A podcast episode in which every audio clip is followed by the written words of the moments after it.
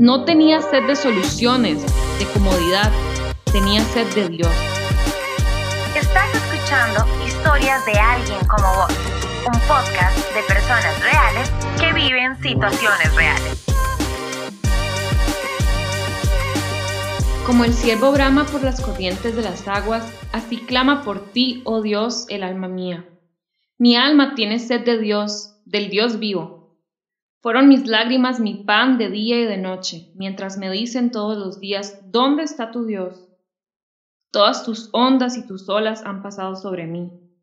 Pero de día mandará Jehová su misericordia, y de noche su cántico estará conmigo, y mi oración al Dios de mi vida. ¿Por qué te abates, oh alma mía, y por qué te turbas dentro de mí? Espera en Dios, porque aún he de alabarle salvación mía y Dios mío. ¿Le ha pasado que siente hambre, pero no de cualquier cosa, sino que en su mente tiene antojo de algo en particular? ¿O que tiene mucha sed, pero no de agua, sino de una bebida en específico? Que piensa en eso constantemente y que siente que de verdad su cuerpo lo necesita. La mayoría de las veces, cuando nos pasa esto, es nuestro cuerpo diciéndonos que necesita una vitamina o un nutriente especial que solo lo contiene ese tipo de comida o bebida que tanto se nos apetece. Así es nuestro organismo y el de todos los seres del reino animal. Está perfectamente diseñado para que de forma natural busque siempre un estado de equilibrio, de bienestar físico, con todas sus necesidades fisiológicas suplidas. De la misma forma, este salmo nos dice que David experimentaba esa misma sed intensa, insaciable, tanto que la compara con un ciervo que está jadeante, deseoso del agua, y busca y clama por encontrar una fuente de agua. Pero, ¿de qué está sediento David? Si leemos el versículo 1, nos damos cuenta de que lo que David anhelaba en su alma era a Dios. Tenía sed de Dios. ¿Y cómo podemos estar sedientos de Dios? Más adelante en el capítulo podemos ver cómo él estaba pasando por un momento difícil en su vida, probablemente sufriendo persecución y angustias. En su mente recuerda los momentos agradables que ha vivido con Dios, pero en el momento en el que escribe su corazón está desanimado, quebrantado. Y aún así escribe y busca al Señor. No tenía sed de soluciones, de comodidad, tenía sed de Dios. En el versículo 7, David entiende que las cosas difíciles que están pasando son pruebas que Dios mismo le envía, que es el Señor el que ha permitido toda la tormenta que está viviendo. Pero en el versículo 8 vemos cómo él está seguro de que verá la misericordia del Señor y su poder manifestarse. Y no le deja de cantar, de alabarle, sin importarle que las personas a su alrededor le digan, ¿dónde está tu Dios? ¿Te abandonó o qué? Ahora, ¿dónde está el que decías que te ayudaba? Y sin importarle la incertidumbre de no saber cuándo sus problemas van a solucionarse. El capítulo concluye con David dándose ánimo a sí mismo, diciéndose, espera en Dios, alma mía, predicando su corazón y recordando la fidelidad del Señor. El capítulo no concluye con un David en otra circunstancia, con un David que salió del problema o que encontró una solución a lo que estaba pasando. No, concluye con un David que entiende que aunque todo siga en tinieblas, él aún va a confiar y a alabar. ¿Y por qué? Porque David entendía que con solo alabar, orar y estar en la presencia del Señor, su sed se iba.